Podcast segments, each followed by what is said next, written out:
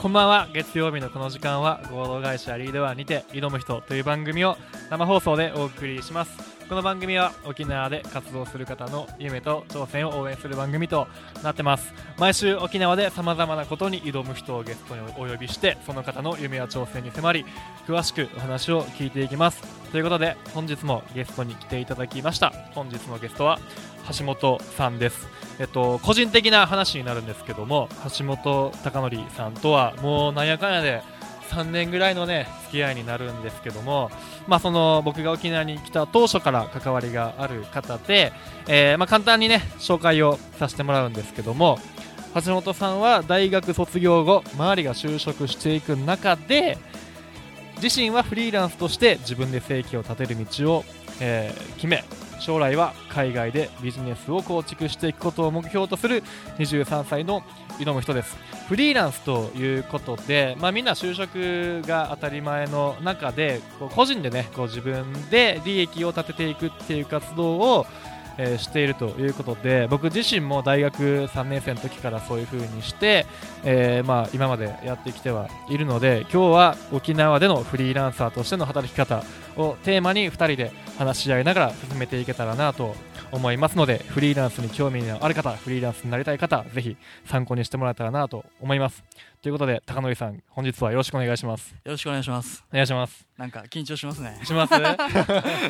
今僕あの完璧なタイミングで今高則に振ったの分かった音楽の完璧っすね。完璧っすもう慣れてきたんですよ 僕もねあの高則とはすごい仲いいんでもう3年と半3年半ぐらいになるんか。そうですね。ね早いですよね。の中になるんで。ご飯に連れてってもらってるんで、うん、この後もラーメン食いに行きましょう。行きましょう慶次郎に。ね。で僕も高則に詳しいんですけど一応この聞いてくださってる方に簡単に自己紹介からお願いしたいなと思うんですけど。はい。お願いします。わかりましたで橋本貴則って言います。現在、はい、えー、今年23ですね。23歳で2個違いですよね2個違いです、うん、はい。で今はまあ職業なんていうんですかね。もうフリーランサーニート。ニート。ニートっていうニートではないですよね。フリーランまあ個人事業主って形で。個人事業主という形でまあいろいろまあ伊藤さんとも仕事させてもらってますし、うん、まあいろいろとやっています。はい。でもともと伊藤さんとの出会いは大学2年ぐらいだったんですけどそっか、まあ、それぐらいですね、まあ、高則が2年になった直後ぐらいですね。そうですね。はい。だったんですけど、まあ、大学1年、まあ、自己紹介に入るんですけど、まあ、大学1年の頃は本当遊んでてずっと、普通の大周りに流されてというか、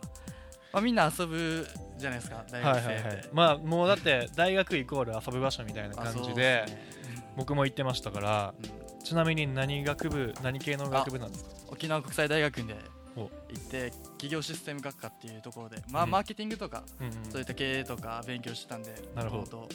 まあ、そういった勉強してたんですけど、まあなんとなくというか、そんなにその時は経営とかあのビジネスとか全然興味なくて、まあ遊んでたんですけど、まあ、2年になって、なんかこのまま4年間過ごすのはすごくもったいないなっていうのがあって、まあ、このまま4年間過ごしちゃうと、自分就職できる気がしなかったという。なるほどね。他の学生より何か一歩先行きたいっていう思いがあって、その時タイミングよく伊藤さんと会って、なるほど。その時はじゃあ就職するために何かしたいなみたいな感じだったんですか？あその時は本当にそうですね。なるほどね。あその時まあ伊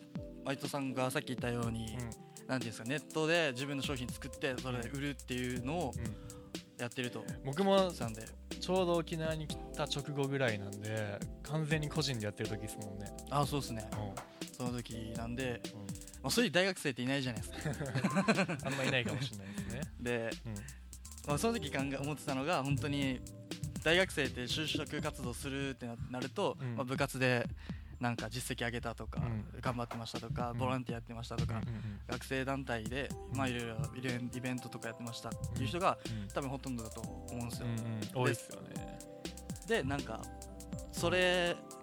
だけじゃなくてなんか、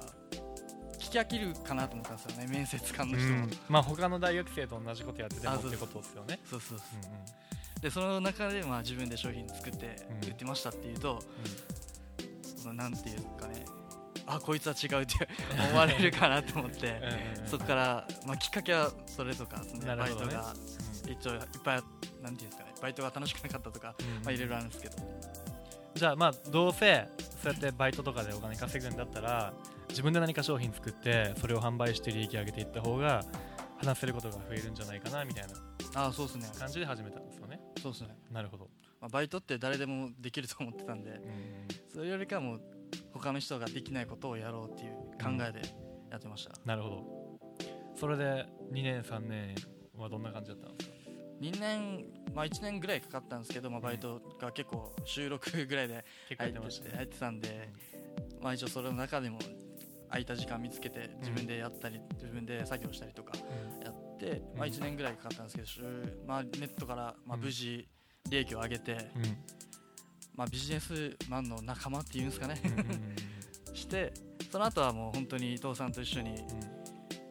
仕事をしているって感じですね。そうですね。いろいろ手伝ってもらいながら、うん、最初どういう商品作って売ってたかとかも聞いて大丈夫ですか？あ大丈夫です大丈夫です。最初、まあ、バスケを、まあ、10年近くやってたんで小中高ぐらい。小中高長長い、うん、でその中で中学校の時に、うん、の先生が、バスケ未経験の人で、それでも指導しないといけないという立場にあったんですよ、でそれで僕自身も、まあ、先生自身もお互いやりづらかった部分とかあると思ってたんで、その経験を生かして、そのバスケのバスケ部の顧問になった人で、バスケを教えないといけない。でも未経験だから教えられないっていう人に向けて、自分のバスケの指導法とか、まあ、簡単なものをまとめて売ってましたね、要はその10年間のバスケ経験の中で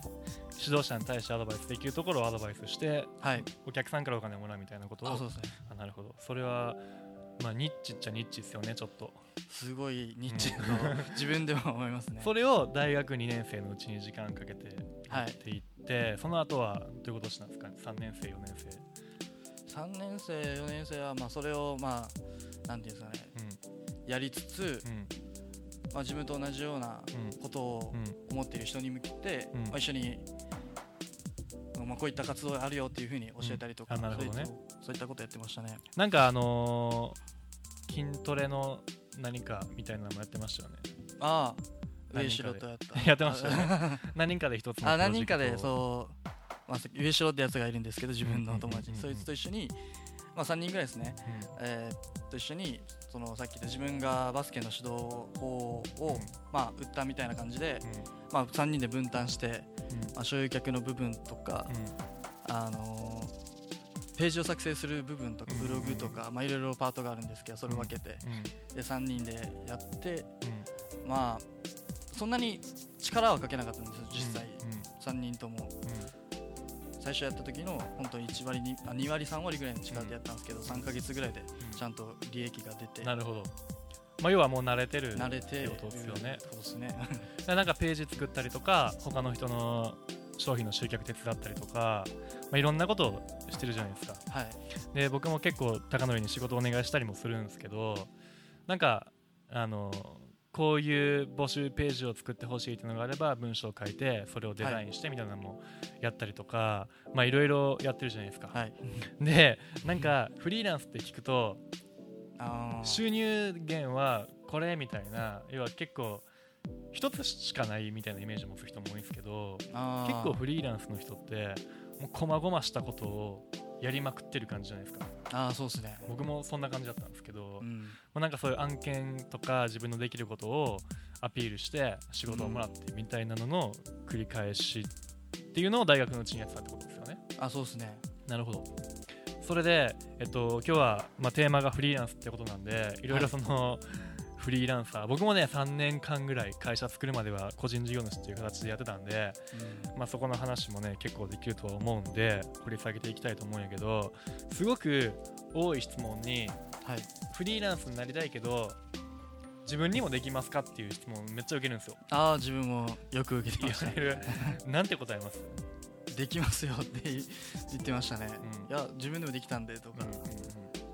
まあでも自分も正直そんなスキルがあるとは思ってないんで、うん、うん、まあななんていうんですかね。まあできますよって答えて自分で。まあそれしか言えないです、ね、言えないですね本当に。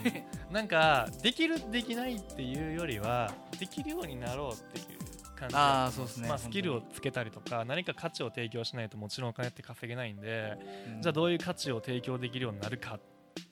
ていうところで、うん、ウェブのマーケティング極めるのかそういうバスケットの指導のところで一つ抜けるのかっていう形で、うん、そこさえしっかりと形にできればねできるとかできないとかそういう感じではないですよね。あそうですねなんか僕のすごいイメージとしてはフリーランスで仕事ができますかとかビジネスができますかとかってバスケでシュートを打てるようになりますかみたいな質問とすごい似てると思うんですよ。ああなるほど。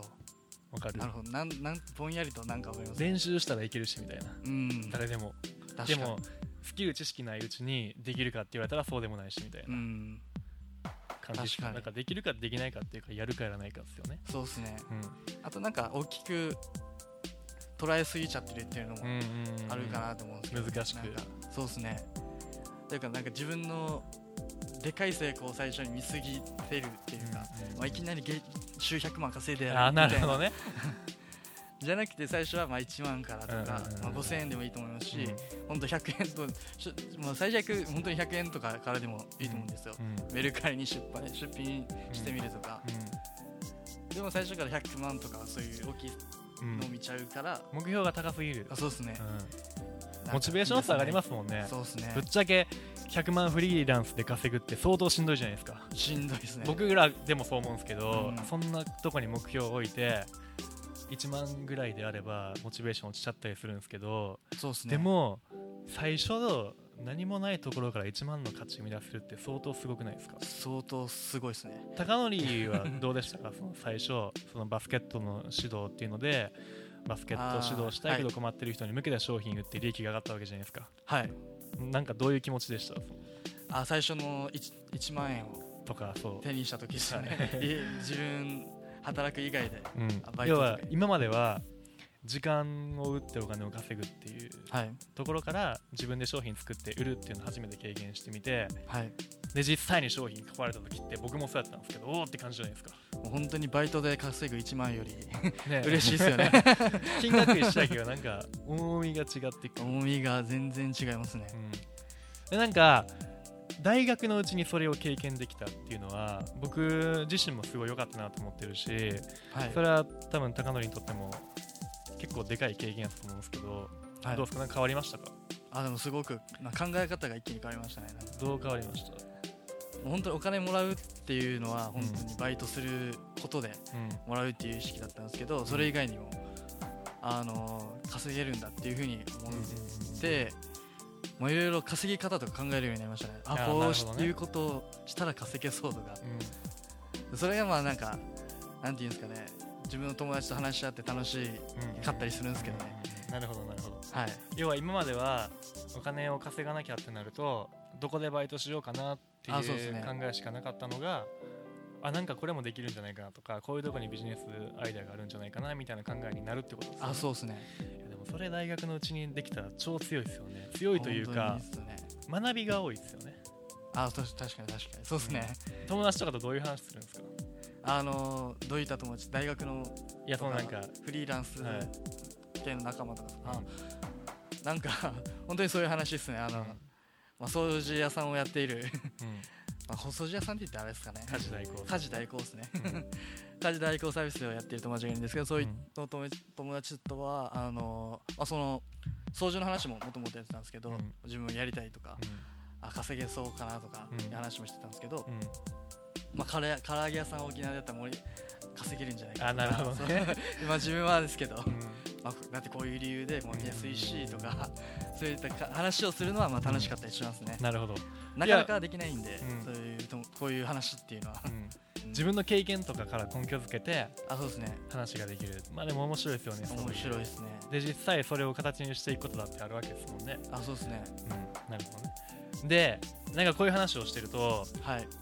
次に多い質問が何から始めたらいいですか？とかいう質問結構多いんですよ自分もなんかそのバイト以外でやってみたいとかフリーランスでやってみたいとか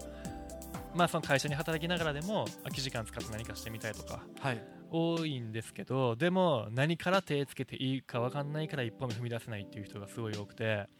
僕はすごいそれもったいないなと思うんですけど、うん、そういう質問が来たら何てアドバイスしますか？自分は本当に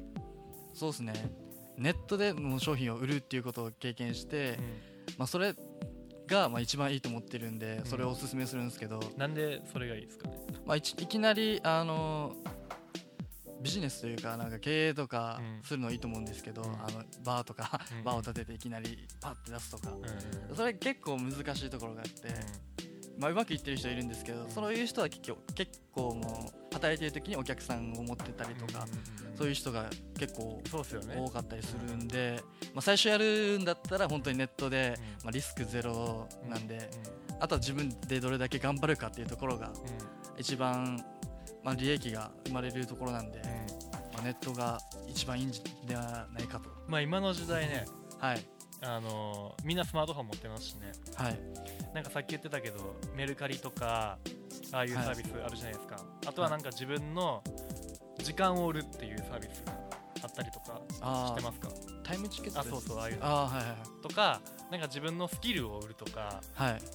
い、いろんなそのもうやりやすくなってるんですよそういうのが。本当になんかここ12年ぐらいめっちゃ増えたって感じが、ね、そういうサービスが流行ってて、はい、今までは自分のスキル売りたいなと思っても集客できないし販売できないし、うん、形にできなかったものが全部それを代行してやってくれて、うん、しかも使う無料でなんか売り上げ上がったら手数料いくらか払うみたいな感じなんでやりようはいくらでもありますよね、うん、本当にここ習ったやつですよねスキル。そうああいうの。のできたら、もう集客してくれるわけじゃないですかここならが。本当にやりやすくなってるな、まあ、自分がやってる自分らがやってる時って本当に自分で集客しててやってたじゃないですか、うん、それがここならが集客してくれるようになったら本当に 楽っすよね。ねうん、ただまあああいうの使うってなると結構競合も多くなってくるし、うん、利益もそんな高くはないんですけど、まあ、0から1って考えるといいかもしれないですね。そうですね。確かに。うん、でそこからいわまフリーランスとしてやっていくために、はい、身につけておいた方がいいスキルとか勉強しといた方がいいこととか、はい、あったりしますか？結構いっぱいありますね。これはいっぱいありますよね ね、結構いっぱいありますね。高則が思うこれからフリーランスになるんであれば、はい、身につけておいた方がいいスキルはまあでも自分は得意じゃないんですけど、うん、まあ営業力とかですかね。間違いないです。そうですね。うん営業力があってそこからまた仕事力とかいろいろあると思うんですけど、うん、営業ができたら結構いろいろななんていうんですかね、うん、商品とか売れるんで。最も手っ取り早い。そうですね。0から1を作るのが本当にすごいと、まあ、すぐできると思うんで、営業があれば、うん、もうちょい広く言うとセールス力ね、あそうですね。だから別に営業とかセールスって今までは、まあ、対面で売るか電話で売るかしか手段がなかったものが、はい、そうメールで売ったりとか、はい、SNS 上で売ったりとか、まあ、YouTube を使って売ったりとか、うん、要はオンライン上で売ったりする人今めちゃくちゃいるじゃないですか。そうっすね。むしろそういう人の方が利益を上げてるみたいなのが あるんで、別に営業とかセールスっていうと1対1で対面で売るだけじゃなくて、うん。ね、まあネットでもできますからね、僕自身もネットでセールスしてたんで、うんうん、そうですよね。コピーライティングとか勉強してましたもんねまあめっちゃしてましたね。コピーライティングね僕フリーランスになるんだぜひおすすめしたいんですけど。ああ必要っすね。高則も好きっすよね コピーライティング。好きっすね。コピーライティングとはって聞かれると。なんてまあいろいろありますけど、うん、まあ、人よく言われてるのあれですよね。文章で人の心を動かすとか。そうですよね文章で。人を動かすとか、うん、っていう文章を書くスキルとか、はい、あとはどういうスキルがあったらいいですかねあでも SNS とか使えた方がいいですよね。まあ確かに。使えた使えてる人ほどっていう部分もありますよね、うん、なんかフリーランスっていう人は。マーケティングっていうんですけど、はい、もうちょい正式名称的なことで言うとマーケティングだと思うんですけどなんかセンスある人とかいるじゃないですかたまに。ありますます、ね、SNS の使い方、はい、超センスある人、はい、なんかインスタグラムマーケティングとか勉強してないのにフォロワーめっちゃ増えてるみたいな、はい、あれは多分センスやと思うんですよ。そうそうっすね。本当に、うん、センスっすね。あれはセンスになってくるんでだからあれを意図的にできるようにしていったらいいですよね、うん、あ確かに。どうしたらいいと思いますか？影響力をつけるために。あでもやっていくしかないんじゃないですか。試行錯誤。試行錯誤。そうっすね、でも自分が一番何て言うんですかねそのいろいろコピーライティングとか勉強してた時に、その水野さんっていう人のブログに、はい、ああの出会ったんですよね、うん、でその人が言うのブログの中で、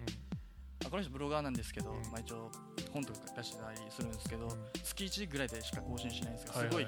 PV 上がったりするんですよ、でその中の記事の一つで「天才の投資方」っていう記事があって、はい、で面白いのが、天才と凡凡人は天才を倒せる、まあ、そういう話をしてたんですけど、天才はいろいろなものを省略できるらしい SNS のやり方をもう最初からうまくいこう知ってるみたいな、でも凡人は最初からわからないけど、試行錯誤していくから、あのなんていうんですかね教えることができるらしいです、だから凡人が天才に勝つ能力っていうのが、